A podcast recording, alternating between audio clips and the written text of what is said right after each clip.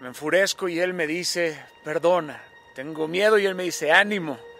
Dudo y Él me dice, confía. Me siento angustiado y Él me dice, tranquilo. Quiero estar solo y Él me dice, ven, sírveme. Fabrico planes y Él me dice, déjalos. Busco bienes materiales y Él me dice, despréndete. Quiero seguridad y Él me dice, no te prometo nada. Quiero vivir y Él me dice, da tu vida.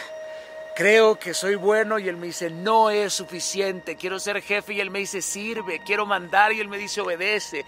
Quiero comprender y él me dice, cree. Quiero claridad y él me habla en parábolas. Quiero poesía y él me habla en realidades. Quiero mi tranquilidad y él quiere que yo esté inquieto. Quiero violencia y él me habla de paz. Saco mi espada y él me dice, presenta la otra mejilla. Hablo de paz y él me dice, venido a traer la espada. Intento ser conciliador y él me dice, He venido a traer fuego sobre la tierra. Yo quiero ser el más grande y él me dice, sé como un niño. Quiero esconderme. Y él me dice, muestra tu luz. Busco ser el primer puesto. Y él me dice, siéntate en el último lugar, Daniel. Quiero ser visto. Y él me dice, ora en lo escondido. No, no, definitivamente no entiendo a Jesús. Porque me provoca más allá de mi entendimiento. Me confunde.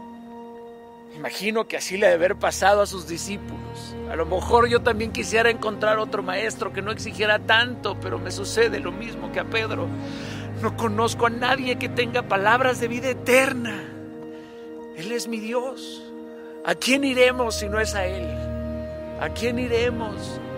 Solo tú tienes palabras de Dios porque las demás son palabras humanas. Tú eres mi Dios. Y como dice tu palabra, Señor. Tranquilo corazón, tranquilo. No es necesario entenderlo, es necesario seguirlo.